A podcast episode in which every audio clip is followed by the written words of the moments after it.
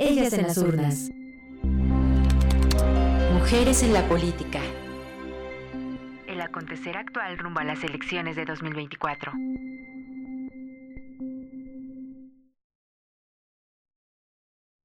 Hola, ¿qué tal? Bienvenidas, bienvenidos. Lunes 5 de febrero del 2024, pues nos da muchísimo gusto que nos acompañen en una emisión más de Ellas en las Urnas. Este programa que nace precisamente para hacer la lectura del acontecer político electoral que estamos viviendo en un momento histórico como el que México está atravesando, que es la presencia de una manera muy clara de las mujeres en este proceso electoral. Y pues nos da muchísimo gusto que estén aquí con nosotras en Violeta Radio, pero déjenme contar, déjenme partir también con ustedes, compartir que estamos además en retransmisión en otras emisiones Gracias, gracias a estas, eh, pues a estas radios que han abierto también su espacio para poder escuchar a ellas en las urnas. Y recordar que la retransmisión, por ejemplo, el domingo en el 660 de AM en el IMER, a las 9 de la mañana y esta semana arrancamos con Nesa Radio en el 97.3 de FM los jueves de 11 a 12 de la mañana también retransmisión de ellas en las urnas. Muchísimas gracias tanto a Limer como a Nesa Radio por abrir estos espacios y dejar escuchar las voces de las mujeres analistas que están precisamente reflexionando, desmenuzando este momento histórico en el que estamos viviendo en México. Y pues me da muchísimo gusto compartir estos micrófonos con Adriana Favela, ella ex, es eh, ex consejera del Instituto Nacional Electoral. Adriana, ¿cómo estás? Bienvenida. Hola, buenos días. Un gusto estar aquí con Lisbeth, Ivonne y Lucía. Y un saludo a las personas que nos hacen favor de escucharnos. Muchas gracias, mi querida Adriana. Ivonne Melgar, periodista de una larga trayectoria. Un gusto. ¿Qué tal, Ivonne? Un gusto para mí, Lucía Lagunes, Lisbeth Ortiz, Adriana Favela, siempre y ahora cada lunes, porque la realidad no tiene puente ni receso, revisar lo que está sucediendo en ellas en las urnas. Así es, mi querida Ivonne. Y Lisbeth Ortiz Acevedo, ella es jefa de información en CIMAC Noticias. Liz, buenos días. Hola Lucía, eh, buenos días, buenos días a todas y me da mucho gusto que siga creciendo el proyecto y que ahora ya nos escuchen en otras radiodifusoras y que salgamos del centro. Me encanta esta perspectiva. Muchas gracias y buenos días Adriana y a Ivonne también. Sí, a mí también me encanta y por eso eh, había que anunciar y había que decir en estos otros espacios donde estamos siendo escuchadas por eh, diferentes audiencias. Así que muchísimas gracias. Gracias por sus comentarios también que nos hacen llegar a los números de cabina 55 60 60 55 71. Ahí también nos puede encontrar a través de las distintas redes sociales. Si anda por ex, acuérdese arroba violeta radio guion bajo FM y si anda por Facebook nos puede encontrar como Violeta Radio. Y ya lo decía Ivonne, eh, pues eh, la coyuntura, la realidad no se detiene y tampoco se detiene en nuestras fronteras, sino eh, va más allá. Y quisiéramos detenernos unos minutos en analizar lo que este fin de semana pasó en nuestro país vecino, que es El Salvador, estas elecciones, en, digamos, por decirlo de alguna manera, bueno, anticonstitucionales eh, mi querida Adriana. Eh, la constitución del Salvador no permite una reelección inmediata, sin embargo, se dio. En el marco del proceso especial, dos años del periodo especial del Salvador, que coloca en una fragilidad también, pero con un, un sistema electoral, yo diría, poco claro, débil, eh, pues a, a, la figura del presidente eh, Bukele. ¿Tú cómo viste este proceso, mi querida Adriana? Sí, es un proceso muy interesante que ayer culminó con la con, la con las eh, este, elecciones en El Salvador y efectivamente, bueno, pues fue reelegido Bukele como presidente de, ese país y efectivamente todo empezó con una cuestión de este, estar pues poniendo como algún interrogante en, en el sentido de si esta persona podía este, volverse a reelegir o no. Pero bueno, la Sala Constitucional Electoral de El Salvador dijo que sí, que podía contender. Y el día de ayer, bueno, pues vemos que gana este, con una mayoría pues bastante importante, con un apoyo de la población este, muy relevante. Parece ser que es uno de los presidentes de América Latina pues más este, aceptados y reconocidos, ¿no?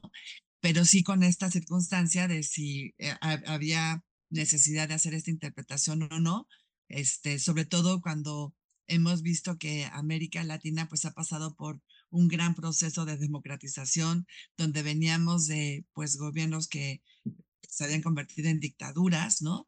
Y donde también venimos de una lucha por la cuestión de la no reelección en los poderes este, ejecutivos. En algunos países este, sí se permite, pero obviamente en México no. Pero entonces está esta, pues, este, sombra, digamos, en el triunfo de, de esta persona, pero finalmente, pues, su sistema electoral, la, la Corte este, la Suprema Corte, este, que así le llaman, este, constitucional de El Salvador dijo que sí, y finalmente, bueno, pues con base en esa determinación es que se pudo llevar a cabo las elecciones y que esta persona este, ganara con el gran apoyo de, de la población. Ahora hay que ver si se puede haber, haber algún tipo de impugnación, parecería como difícil si el resultado es tan, tan, tan, o sea, tan, abismal entre los distintos este, contendientes, pero sí, fue una elección que llamó muchísimo la, la atención. Y claro, si comparamos El Salvador y otros países de América Latina con el sistema electoral que tenemos en México,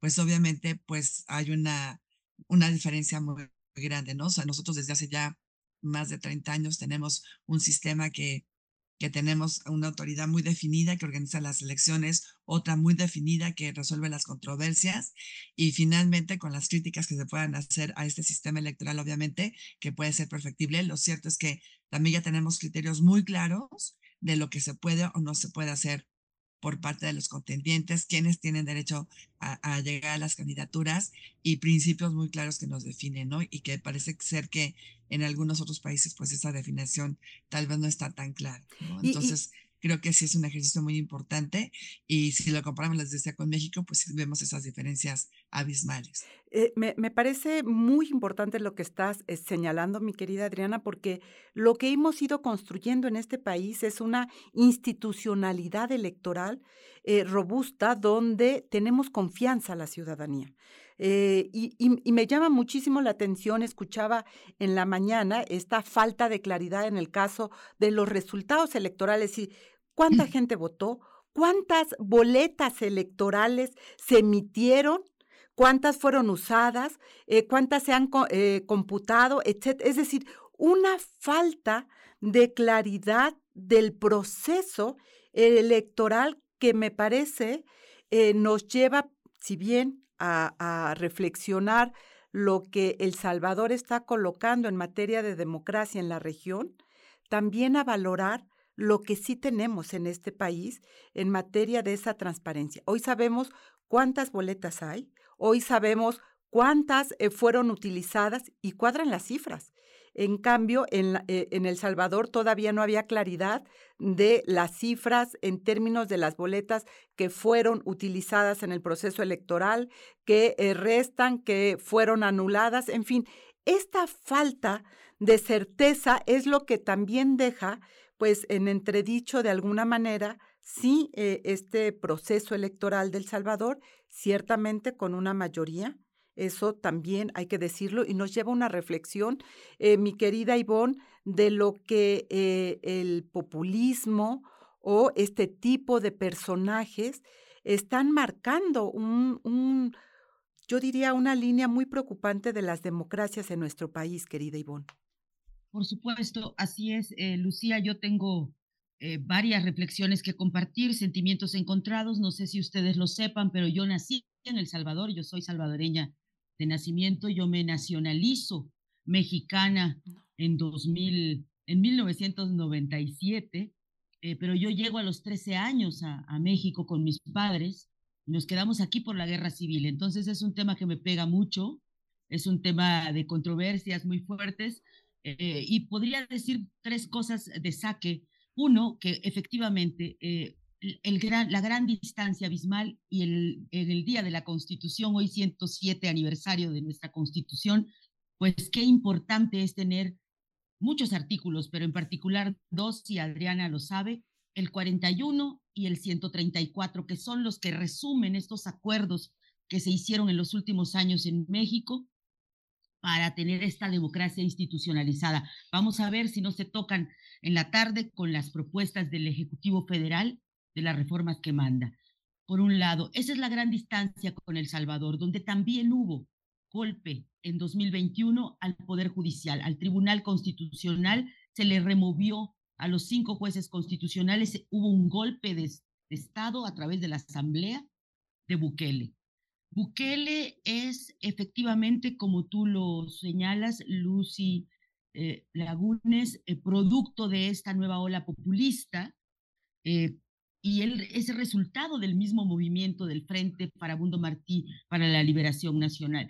A él lo postula el FMLN, su padre había sido de los libaneses, de los turcos, como se dice en El Salvador, que habían financiado, eh, habían acompañado la revolución, y él se basa, que es lo que sucede hoy también con los riesgos de alguna manera con el presidente López Obrador, él llega con las ventajas, con, con las reglas de la democracia a ocupar el papel que ocupa y ya estando ahí las traiciona y las empieza a modificar. Y, vamos, Eso es lo que sucedió con Bukele y aquí hemos tenido esos riesgos. En 2021 recuerdo cuando se le da el golpe a los cinco jueces constitucionales en El Salvador, aquí mismo estaba intentándose ampliar el periodo del, del ministro Arturo Saldívar para que terminara hasta 2024. Y que eso es parte de estas, eh, estos eh, caminos paralelos que eh, tiene que prender, tiene que prendernos los amarillos para poder, poder mirar y ver.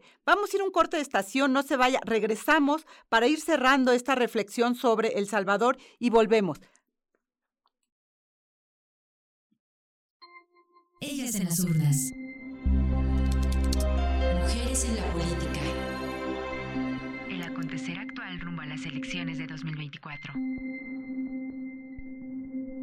En Simán Radio queremos escucharte. Comunícate con nosotras al 55 60 60 55 71 55 60 60 55 71 y déjanos conocer tus opiniones sobre nuestra programación. Simán Radio Periodismo con perspectiva de género. ¿Sabías que... El primero de noviembre de 1979, Griselda Álvarez Ponce de León se convirtió en la primera mujer gobernadora en el país por el estado de Colima. Entregó su cargo en 1985. Además de política, fue periodista, escritora y maestra. El día de las elecciones, los habitantes de la entidad otorgaron una ventaja de más de 50.000 votos a favor de Griselda Álvarez, frente a su principal competidor, el candidato Gabriel Salgado Aguilar. Ya en su toma de posesión, expresó lo siguiente. Vivamos un tiempo nuevo de plena igualdad con los hombres, sin privilegios que no requerimos, pero sin desventajas que no merecemos. Su carrera la inició en la administración pública durante el sexenio del expresidente Adolfo López Mateos, en donde se le nombró subdirectora general de Acción Social Educativa de la Secretaría de Educación Pública. Además, en 1965 fue jefa de Servicios Sociales del Instituto Mexicano del Seguro Social y para 1976 ocupó el cargo de senadora.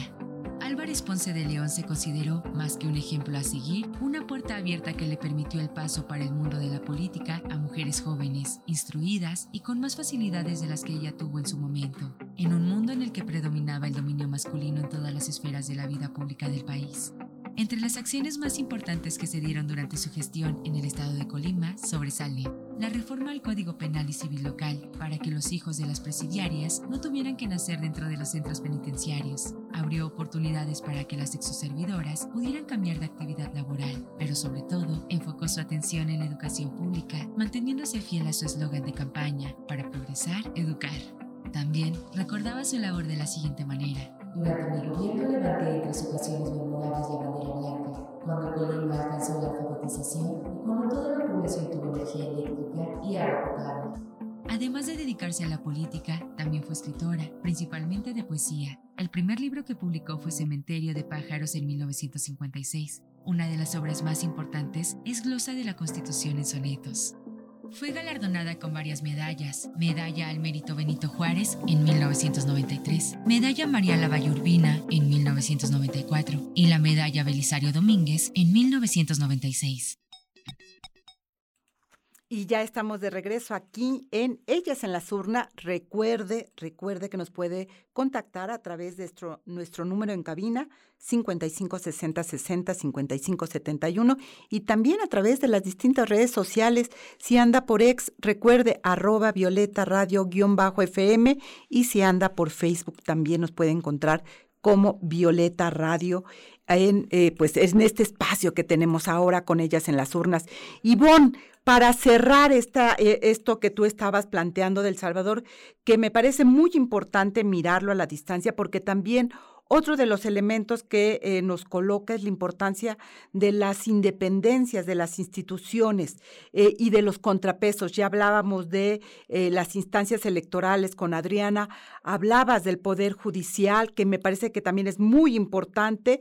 Estos contrapesos son nodales en la democracia y algo que eh, también se marcaba en la mañana era precisamente el proceso electoral municipal que vendrá en El Salvador y estas reformas que hizo Bukele para garantizar él la mayoría en el Congreso al disminuir incluso eh, distritos o representaciones. Eso me parece que hay que ponerlo en el ojo porque no es cualquier cosa y te agradezco mucho que me permitas el abuso para cerrar esto. Efectivamente, y tuve la oportunidad de viajar en tres ocasiones en 2023 a mi país, ahí están mis padres, y es más, de ahí arrancamos nuestra primera, eh, eh, ellas en las urnas, estaba yo allá en las primeras emisiones, y lo que te puedo decir es que realmente es impresionante, espectacular el cambio en seguridad sustentado en un costo de la democracia tan doloroso y tan cruel. Pero lo que sí es cierto es que le ha puesto la vara, Bukele, muy alta al mundo, al continente, a las campañas. Y lo estamos viendo hoy con Novoa en, en Ecuador. Se tiene que asumir una nueva forma de contar cómo vas a enfrentar a la delincuencia organizada, porque efectivamente eso también es una amenaza a la democracia. Y en El Salvador, una debilidad de las organizaciones no gubernamentales, mucho activismo, pero ligado al frente, no era autónomo, no era independiente. Entonces, cuando Bukele llega como un tsunami, arrastra, engulle, arrasa con el FMLN y también con todas las organizaciones que estaban alrededor. Y sucede algo muy similar a lo que ha pasado en México. Los organismos internacionales le temen a Bukele, no quieren pelearse con el presidente, como aquí eh, también las fundaciones que dan, que canalizan financiamiento para otras organizaciones, porque también hubo desde el principio un rechazo de Bukele con el activismo, como la, como la, el comunicado 1 del día 1 aquí con, en México, de que no habría relación con las organizaciones sociales. Y, y, y qué bueno, este, este tema que tocas estuvo colocado en el discurso de Bukele, mi querida Liz. Él señaló, además de varias cosas que, que, habría que analizar sin lugar a dudas, él hace una advertencia, yo diría, hacia las organizaciones, hacia los periodistas y hacia las instancias internacionales de derechos humanos. Él le dice a los señores periodistas, a los señores de las ONG, así les dice, señores periodistas, señores de las ONGs, este, señores del sistema de la OEA o de Naciones Unidas, eh, el pueblo habló, refiriéndose a este voto mayoritario y lo hizo de manera contundente. Sin embargo, eh, lo que hemos visto también, y ya lo decía Ivonne y por eso lo recupero, eh, las organizaciones feministas, Liz, que han eh, tenido que librar pues batallas para poder seguir manteniéndose al frente. Se hizo ahí el encuentro feminista latinoamericano, también como una forma de respaldar el trabajo de las feministas en El Salvador, que no la han pasado bien, incluso han congelado en algunos casos eh, las eh, cuentas bancarias para evitar efectivamente que fundaciones puedan seguir apoyando el trabajo que han hecho estas organizaciones. La llegada nuevamente de Bukele, pues llega además pues empoderado por este voto mayoritario. Sí, eh, bueno, interesante lo que nos contaba Ivonne, la verdad no sabía que venía de allá, muy interesante.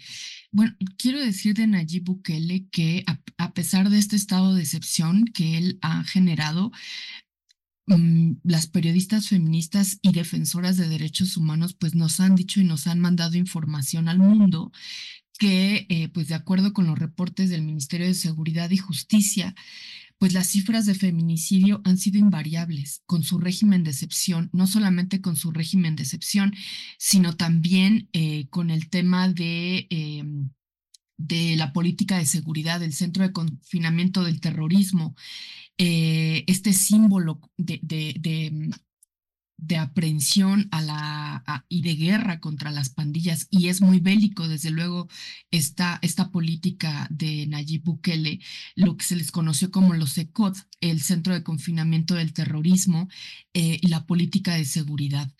Eh, bueno, pues se ha vanagloriado que, que, ha disminuido prácticamente eh, el tema de inseguridad. No obstante, eh, este estado de excepción que ha sido señalado por violaciones a derechos humanos, lo cierto es que el tema de violencia contra las mujeres, lo reitero, mm, ha sido invariable, continúa. Y además de eso, se le han hecho señalamientos eh, muy interesantes y muy necesarios. Ha hecho, por ejemplo, eh, campañas revictimizantes desde el oficialismo. Eh, completamente revictimizantes contra las mujeres. por ejemplo, una que era huye, salva tu vida. huye y salva tu vida, hablando del feminicidio al interior de, de los hogares.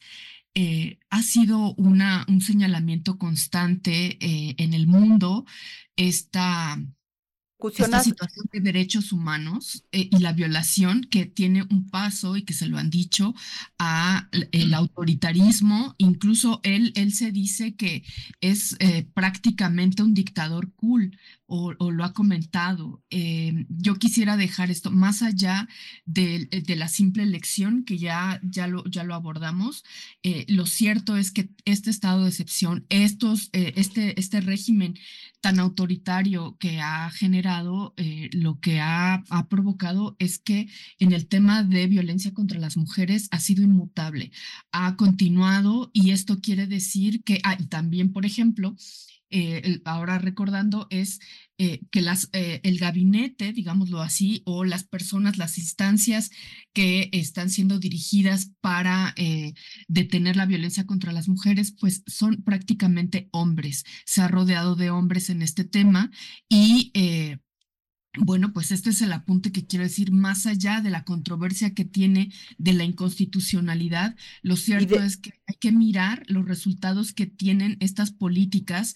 Eh, tan duras, tan duras contra las maras, contra las maras salvatruchas. Contra pero, pero ahí hay, hay varias lecturas que no, no vamos a entrar acá porque incluso este, hay eh, investigaciones periodísticas que señalan que él ha pactado con las maras, entonces, eh, con las diferentes pandillas. Así que esta política que, que de repente vemos muy desde el espectáculo mediático, este, tiene sus asegúnes ahí. Y lo último que me gustaría colocar en el tema precisamente tiene que ver con esta eh, persecución hacia periodistas que ha generado que varios periodistas estén en el exilio.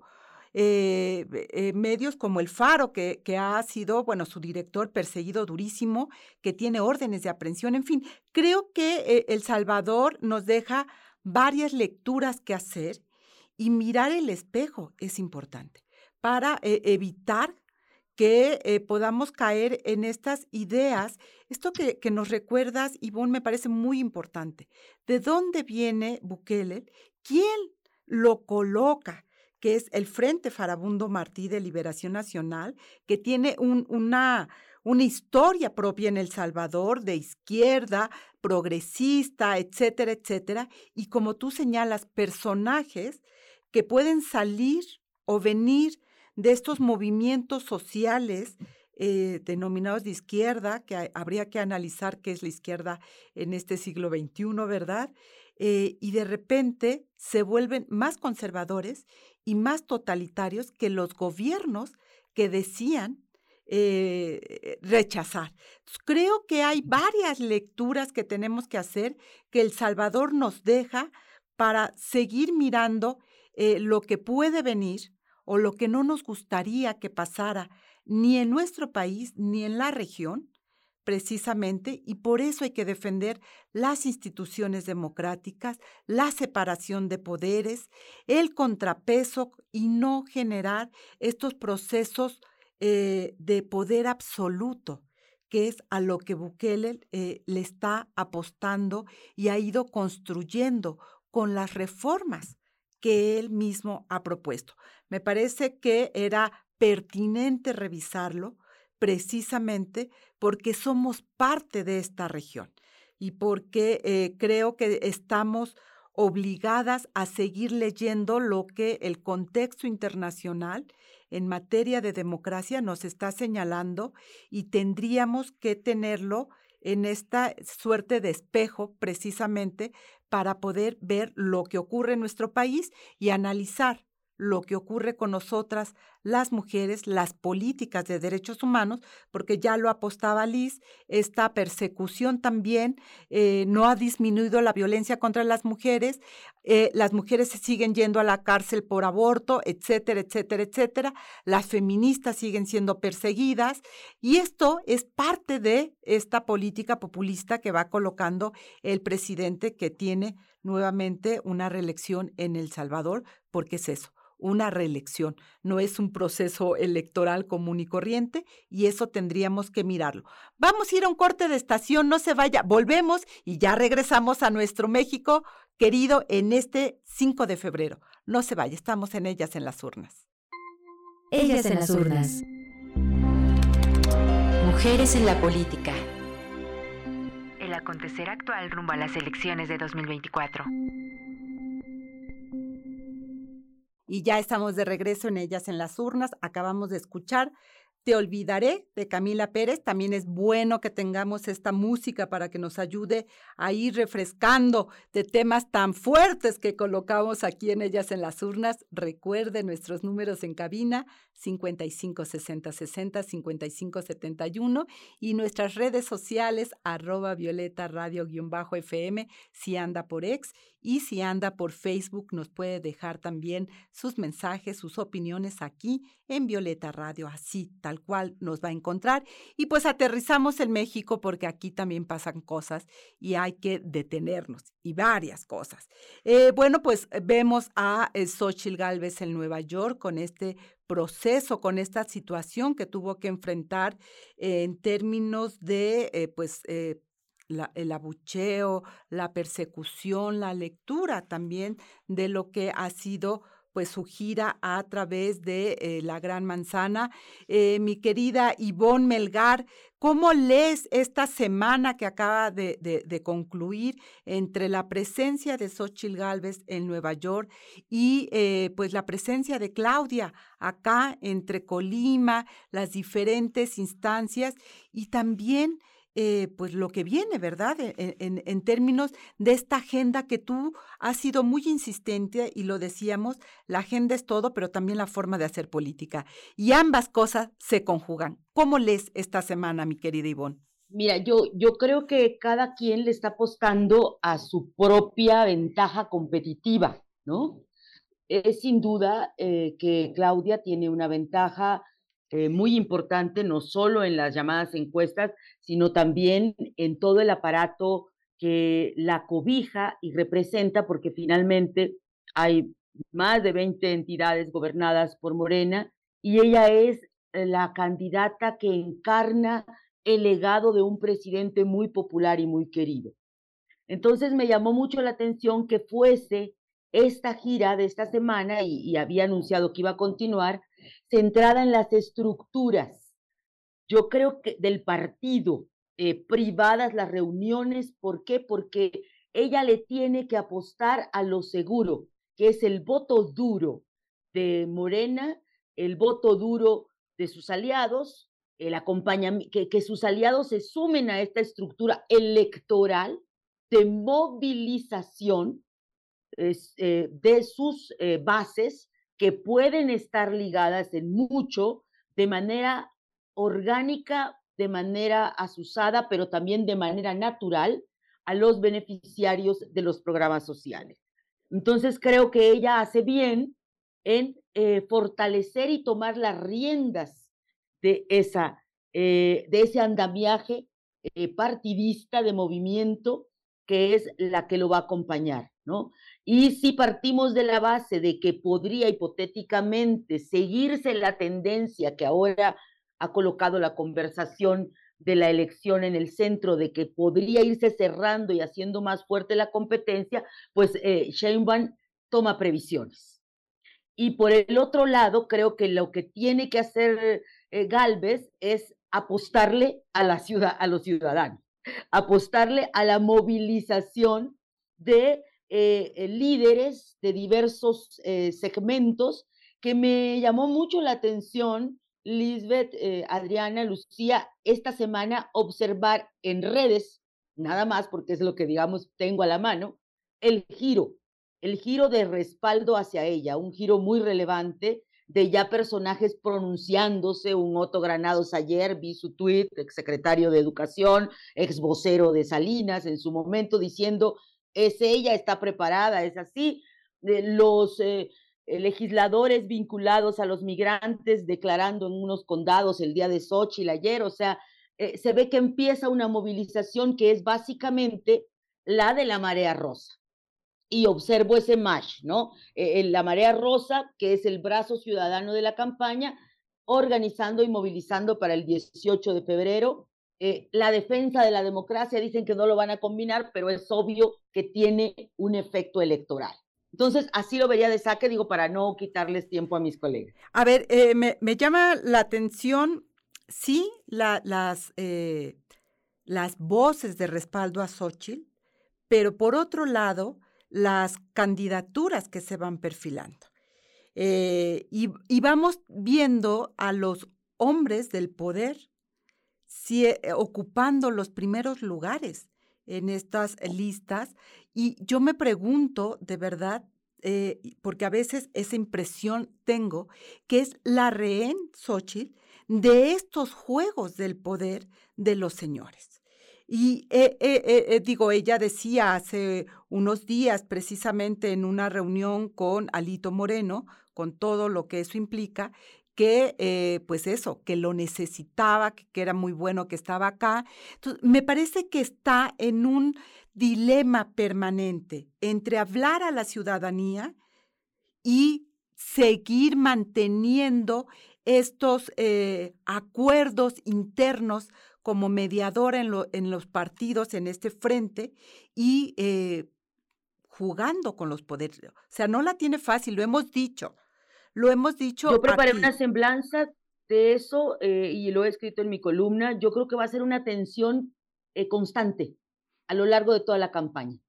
Y eso. La, tensión constante entre qué tanto se ciudadaniza su movilización, qué tanto se desmarca de los partidos y qué tanto ellos la apoyan porque también deben enojarse y enfurecer cuando, cuando se deslinda de ellos o considera que no los puede apoyar, ¿no? Cosa que no le pasa a Sheinbaum. Sheinbaum tiene que cargar con Félix Salgado Macedonio y, pues ni modo, a pechuga, ¿no? Claro, es decir, eh, digamos, no la tiene tampoco fácil Claudia ahí adentro con, con las diferentes corrientes de Morena y, y las concesiones, en fin, que, que hay que ir haciendo, pero me parece que esta es una campaña también que coloca la presencia política de las mujeres en condiciones no sencillas, mi querida eh, Adriana Favela, no sencillas, y, eso hay que leerlo, es decir, estábamos muy acostumbrados a ver a los hombres con todo, eh, digamos, la baraja en la mano, con los haces abajo,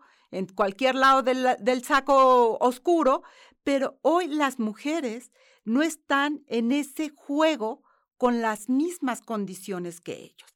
Eh, a eso me refiero cuando veo a Xochitl, cuando veo a Claudia, es decir, lidiando en un espacio que no es necesariamente el suyo, mi querida Adriana. Sí.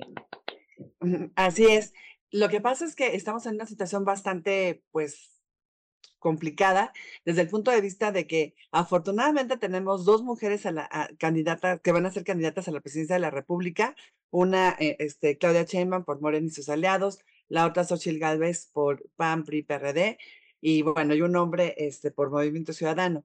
Y eso tiene que ser, siempre lo digo, motivo de gran este, pues, expectativa para nosotros las mujeres mexicanas, porque tendremos a la primera mujer presidenta de la República.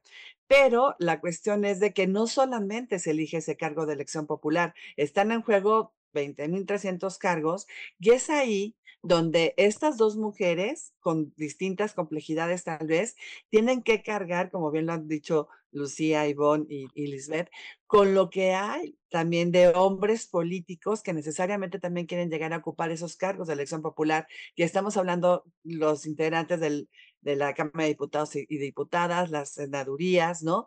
Donde seguramente van a ir hombres que hemos visto toda la vida en la política, que tienen también muchos cuestionamientos, ¿no?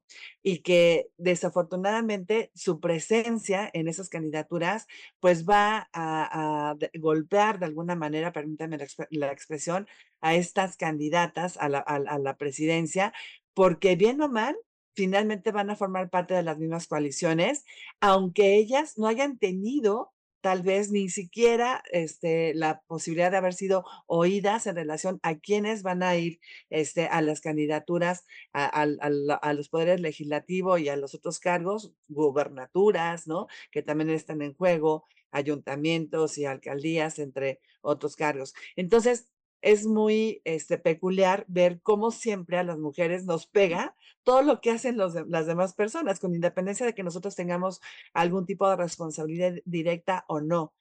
Cosa que luego no, no, no, no juega tanto cuando los hombres son los que abanderan las candidaturas, pero efectivamente está por este, definirse estas candidaturas, a quienes finalmente van a registrar ante la autoridad electoral. Ya hemos visto las candidaturas tal vez del PAN, del PRI, del PRD, y también creo que eh, hay una, una cuestión muy, muy interesante de cómo mujeres también políticas van a estar teniendo que estar este, pues luchando por candidaturas también que ellas necesitan estar ahí porque nosotros nos sentimos representadas por ellas y estamos hablando pues de Marta Tagle, ¿no? Para ser congresista, Patricia Mercado para reelegirse en el Senado, Amalia García, que podría ir también al, Senado de la República, entre otras mujeres muy valiosas y que ojalá yo esperaría que los partidos políticos les den la oportunidad de estar ahí. Porque además también decían algo importante, van a estar encabezadas, por ejemplo, la lista al Senado este, de la República por hombres. ¿Por qué? Porque la vez pasada les exigimos en el INE que estuvieran encabezadas por mujeres. Entonces ahora van a ir encabezadas por los hombres y también pues las listas de representación proporcional de las diputaciones, por lo menos tres podrían ir encabezadas este, por hombres por cada partido político. Pero ahí sigue la lucha. Este, ojalá que mujeres muy valiosas lleguen a las candidaturas y que estas cuestiones de quienes llegan en, el caso de los hombres, pues no afecte tanta, tanto a las candidatas a la presidencia de la República, que estoy segura que ellas no tuvieron la última palabra para definir quiénes llegan. Me queda claro que están en el juego político masculino y nuevamente el número, es decir, el número, la presencia numérica de las mujeres no significa la repartición del poder. Y creo que ahí está eh, eh, el, nudo gordiano eh, de cómo transformamos esta lógica política, perdón, masculina de la gandalle, que así ha sido. Y en esta forma, donde queremos ser más democráticas, donde tenemos una apuesta democrática las mujeres, eh, eh, cuando no tenemos el poder real, tenemos que aprender a navegar entre tiburones. Y ahí es donde están ambas candidatas. Vamos a ir a un corte de estación y volvemos en ellas en las urnas para seguir hablando de este proceso histórico. No se vaya. Ellas en las urnas. Mujeres en la política. El acontecer actual rumbo a las elecciones de 2024.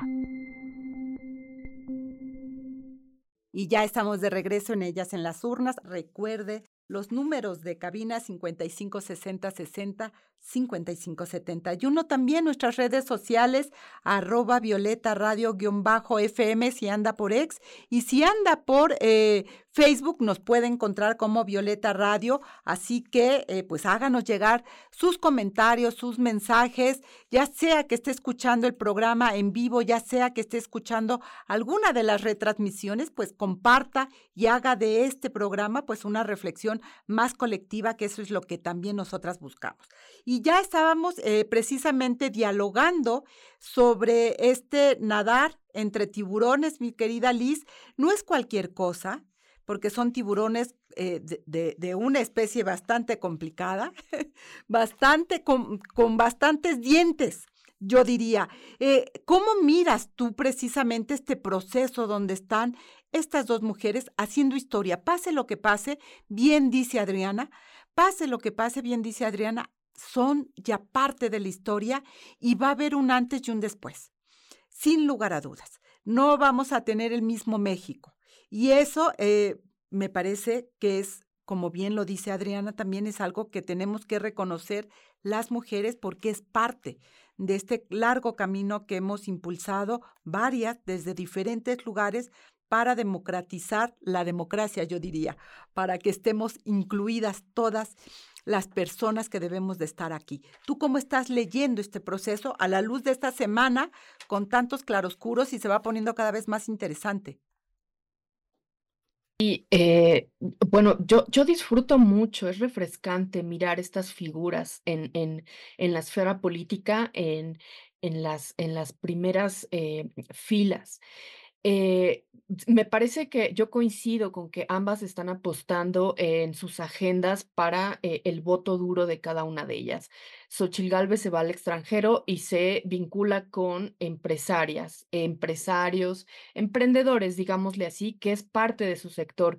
Y Claudia Sheinbaum se queda por acá con el tema oficialista. Prácticamente ella es una candidata del partido de em, en el poder.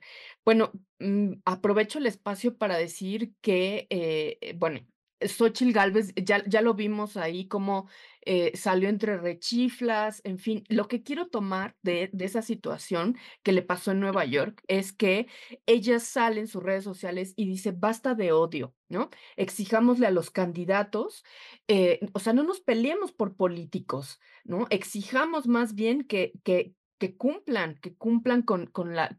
Con, con lo que sea, con las promesas que sea pero a mí me recordó muchísimo, precisamente hoy se cumple un año, que la ministra Piña, en el aniversario 106 de la, de la Constitución, no se levanta ante la presencia de, en una ceremonia con Andrés Manuel López Obrador, y no se levanta en ese, o sea, haciendo una división de poderes.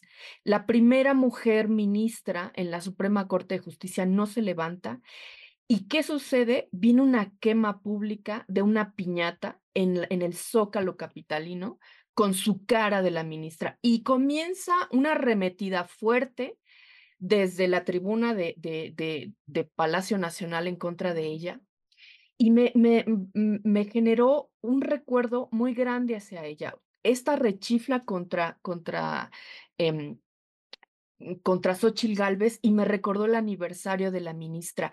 Esto también es algo a lo que se enfrentan las mujeres en su participación política en el espacio público, lo recordamos, y a partir de esa, ese, esa, ese no levantarse, no ponerse de pie ante la investidura presidencial de Andrés Manuel López Obrador, le costó una arremetida violenta públicamente enorme. Y también eh, esta eh, Xochil Gálvez, sin duda, está haciendo algo importante por el voto en el extranjero. Hay que recordar que también hay voto en el extranjero en estas elecciones y va por ese voto. O sea, esta, esta, esta mm, eh, gira que tiene en Estados Unidos, pues no es fortuita, va por ese voto, sin duda. Y, eh, y, y, y, Sheinbaum va por este voto duro también de sindicatos, de sindicatos como el de Pemex tan fuertes y están asegurándolo. Y hoy hablamos casi de medio millón quizá de votos que le dé en Pemex a, a, Claudia Sheinbaum.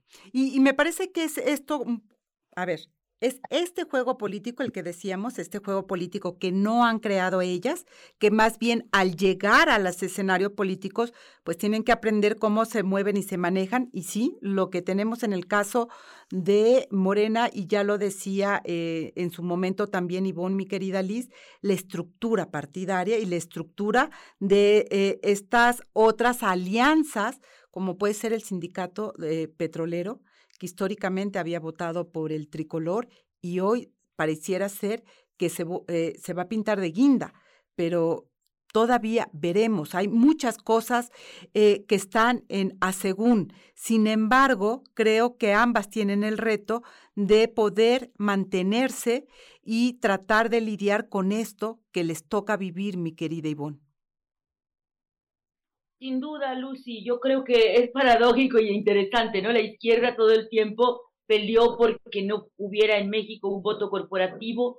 Varias de las gestas que impulsamos desde el periodismo acompañando la agenda de la democratización de la política tenían que ver con esto, con la libertad que está inscrita incluso. Hay, hay un compromiso internacional global, pero también local de la democracia sindical y ahora se revive, muy interesante, que los maestros también están diciendo, nosotros vamos con Claudia Sheinbaum, ¿no? Estamos con el presidente, dijo ahora el líder del CENTE, porque finalmente hay un liderazgo muy potente, muy fuerte, que ha utilizado los instrumentos del Estado para apretar tuercas y que tiene una claridad de cómo se ejerce ese poder y eso es lo que de alguna manera está atravesando esta elección.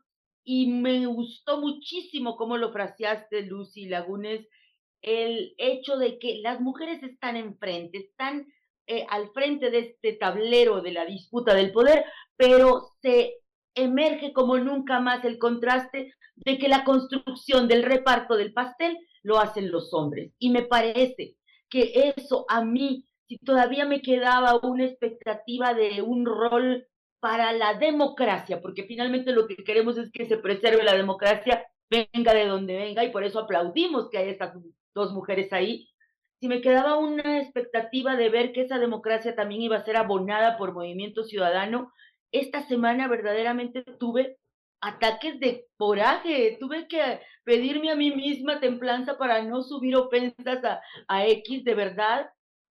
Y no quiero sonar, no, eh, admiro también mucho a Alejandra Barran, la respeto, de verdad, o sea, porque son trayectorias muy interesantes, era era líder de las aeromosas y se vuelve una política, importantísimo. Yo no voy a, no soy quien va a calificar o a descalificar una, un perfil, ¿no? Y por supuesto también Ivonne Ortega me parece que es una mujer que supo, en medio de los códigos muy perversos del PRI, de Peña Nieto, eh, reinventarse. No estoy en contra de que sean postuladas, parece ser que ellas son las que encabezan la lista al Senado de Movimiento Ciudadano, pero me parece terrible que Club de Toby eh, desdeñe y le parezca fácil darle carpetazo a líderes como Amalia García, como Marta Tagle, como Patricia Mercado, que han estado picando piedra estos seis años y en contraste con una Barrales que, por ejemplo, estaba en Estados Unidos, sus razones tenía, pero, pero qué, qué duro, ¿no? Que en este reparto la, el mérito de las mujeres, de esas mujeres, no valga.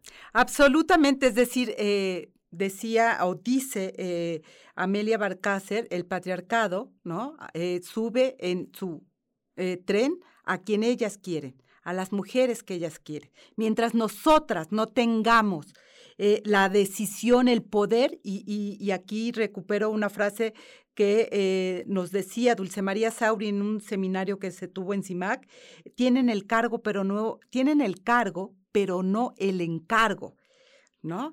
Eh, haciendo esta diferencia de podemos ocupar el lugar, pero no tenemos el poderío para poder ejercer el mandato que tendríamos que ejercer. Y creo que eso es lo que estamos viendo con movimiento ciudadano, es decir, colocar, eh, eh, voy a decirlo tal cual, mujeres que pueden ser mucho más disciplinadas que autónomas. Eh, la autonomía no les gusta. Y eso es uno de los principales retos que tenemos las mujeres al entrar al mundo de la política. Nos quedan dos minutos, Adriana Favela, vamos a recuperar dentro de ocho días el tema. Un minuto tú y un minuto Liz, perdón. Sí, o sea, lo que comentábamos, ¿no? Están ahí las, estas mujeres encabezando los cargos para la presidencia de la República, pero no tienen un control de las candidaturas que las van a este, acompañar en los distintos cargos de elección popular. Y obviamente también coincido con lo que ustedes han dicho. Si eres una mujer más autónoma, que tiene sus propias ideas, que lucha por ellas, pues eso tampoco les gusta mucho a los partidos políticos y te van cerrando este, la posibilidad de que vuelvas a reelegirte, de que vuelvas a ocupar un cargo de elección popular, y eso lo hemos visto también con Marta Tale, que fue una excelente diputada hace unos años, y después ya no se le dio la oportunidad de seguir adelante con ese cargo. Entonces, pues eso lo vamos a ver todo el tiempo. Eh, mi querida, muchas gracias, Adriana. Mi querida Liz, 48 segundos. 48 segundos, nada más para decir que esto no es fortuito. Movimiento Ciudadano nos ha demostrado constantemente que tiene problemas con eh, sus documentos básicos para asentar la violencia política en razón de género y paridad sustantiva. Entonces, nos parece, o me, bueno, más bien me parece que este es una respuesta al comportamiento que ha tenido constante y que lo hemos señalado como el de Juan Miguel Castro Rendón diciendo pues que que no hay, que no hay mujeres políticas y es de movimiento ciudadano. Entonces, esto forma parte del comportamiento que hemos venido documentando y hablando de este partido. Y seguiremos hablando y evidenciando las incongruencias también que hay dentro, porque esa es nuestra tarea. Pues hemos llegado a el final de ellas en las urnas. Muchas gracias por estar esta mañana a las tres aquí 5 de febrero y a la audiencia, gracias por escucharnos a través de Violeta Radio y las diferentes eh, em, transmisiones. Pues en la producción de este programa estuvo a cargo de Lucero Zamora, Saraí Nicanor, Marlene Galván realizó las cápsulas que escuchamos, también la selección musical. Yo soy Lucía Lagunes Huerta. Nos escuchamos el próximo lunes, 11 de la mañana, aquí en Ellas en las Urnas. Hasta luego. Ellas en las Urnas. Mujeres en la política. El acontecer actual rumbo a las elecciones de 2024.